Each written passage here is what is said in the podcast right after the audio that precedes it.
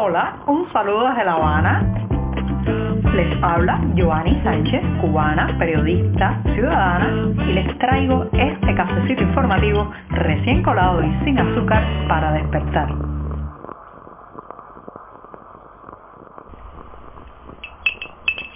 El mes llega a su mitad, sí, hoy es 15 de septiembre de 2022, un jueves que ha amanecido eh, soleado pero algo fresco, con algo de brisa aquí en la capital cubana, un buen momento para tomarme un buchito de café amargo y siempre, siempre necesario.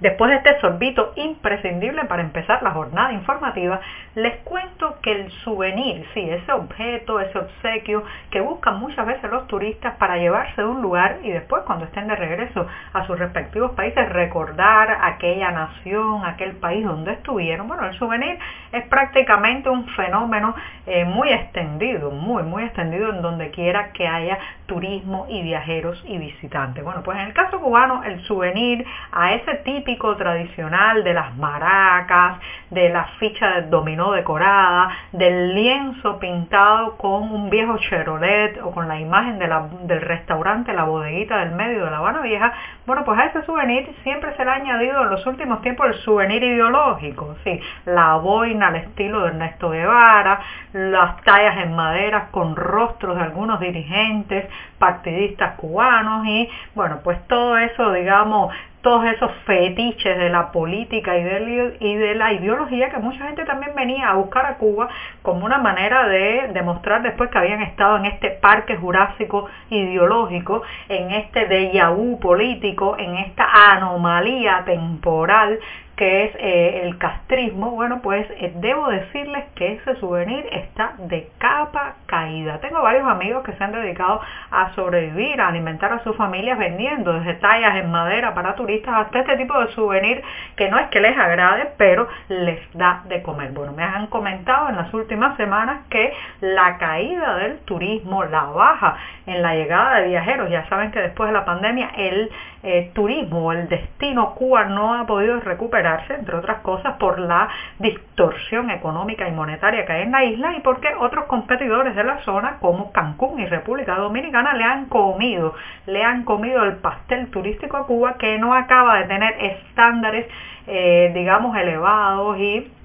no logra hacer de su turismo algo verdaderamente rentable porque tiene que importar muchos de los insumos. Bueno, la caída del turismo, de los cruceros fundamentalmente también, ha provocado la crisis, la quiebra prácticamente de esos puntos de ventas de souvenir. Y, muy interesante, según estas fuentes consultadas, uno de los que más ha caído es el renglón del souvenir ideológico. Yo me pregunto, ¿será solamente eh, cuestión de número de turistas o es que también está en crisis eso de tener algo que lo identifique a uno con este sistema vetusto, con este sistema arcaico, con este sistema que pasó absolutamente de moda hace mucho tiempo. Yo creo que ya estos símbolos del castrismo, porque hay que llamarlo así, esto de revolución no tiene nada, señoras y señores, bueno, estos símbolos del castrismo han ido cayendo en desgracia, la gente no quiere ni siquiera aparecer en las fotos junto a ellos. Así que la crisis del turismo, pero por otro lado también, digamos, un aumento de la madurez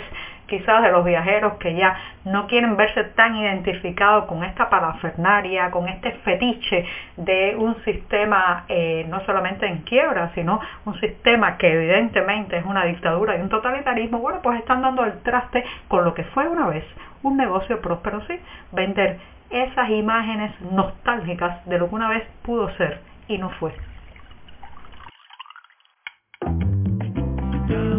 Si eres de los que te gusta estar bien informado, síguenos en 14ymedio.com. También estamos en Facebook, Twitter, Instagram y en tu WhatsApp con este cafecito informativo.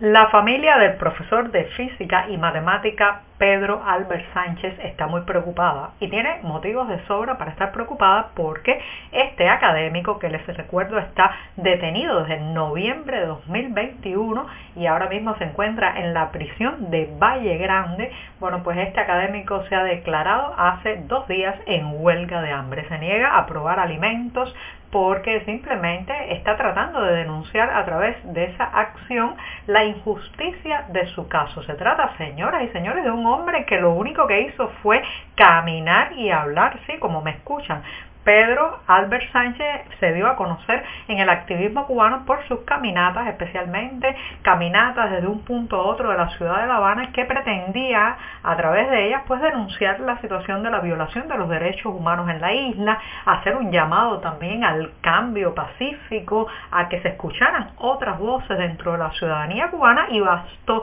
bastó que eh, convocara a una de esas caminatas en noviembre pasado y eso fue suficiente para que la seguridad del Estado lo encerrara. La Fiscalía le está pidiendo incluso cinco años tras las rejas por ese gesto y eh, bueno pues este hombre que además es un formador, un pedagogo, una persona que ha moldeado eh, pues a miles y miles de estudiantes según confirma su familia en La Habana y también en la provincia de Pinar del Río con sus clases de física y matemática. Bueno pues este académico está tras las rejas simplemente por convocar a una caminata pacífica, solidaria, que buscaba proyectarse como un gesto de denuncia de lo que estamos viviendo los cubanos. Entonces, eh, Pedro Albert Sánchez está ahora mismo en huelga de hambre en la prisión de Valle Grande, pero hay que agregar a eso que su estado de salud es de por sí delicado. Estamos hablando de un hombre que padece de un cáncer, su familia también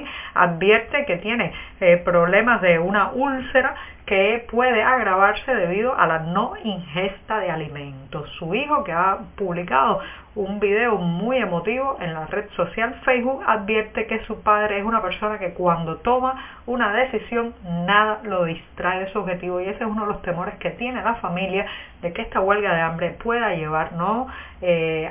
eh, no solamente al deterioro de su salud física, sino también a la muerte. Así que ya saben, en la prisión de Valle Grande hay un hombre que lo único que ha hecho es caminar y eh, denunciar por eh, todos nosotros y que ahora mismo se niega a probar alimentos en aras de que se le libere cuanto antes.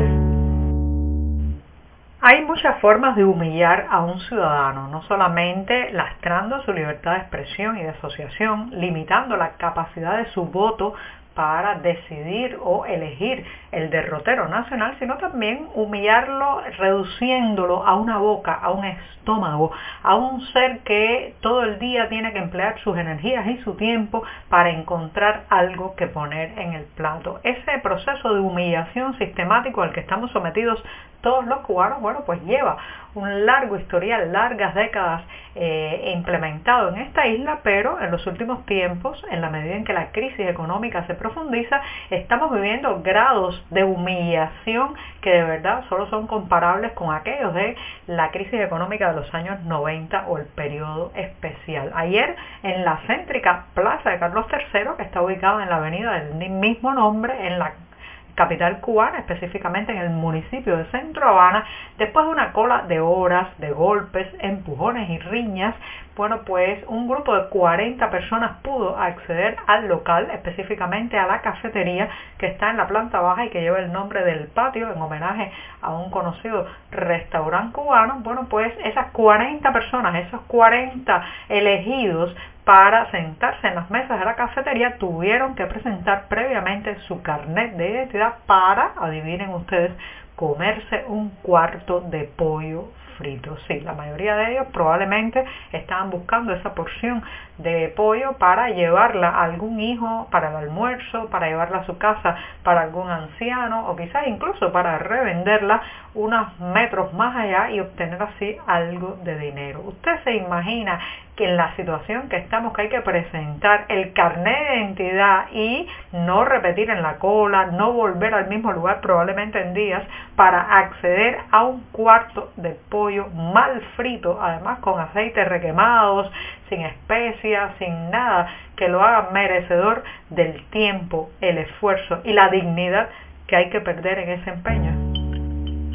Y llegó el momento de despedir este programa de jueves, mi día preferido de la semana, y les recuerdo a los residentes en Cuba que está abierto todavía el concurso eh, que ha organizado el Observatorio Cubano de Conflictos y que busca que los participantes en este certamen respondan la pregunta ¿qué sabes de Gaesa? ¿sí? De ese conglomerado que controla las porciones más apetitosas del pastel económico cubano. Los detalles sobre este concurso, la fecha de cierre, los premios y demás pueden encontrarlo como siempre en la cartelera del diario digital 14 y medio. Me despido hasta mañana viernes, el último día de la semana, con este cafecito informativo. Muchas gracias. Por hoy es todo. Te espero mañana a la misma hora. Síguenos en 14medio.com. También estamos en Facebook, Twitter, Instagram y en tu WhatsApp. No olvides, claro está, compartir nuestro cafecito informativo con tus amigos.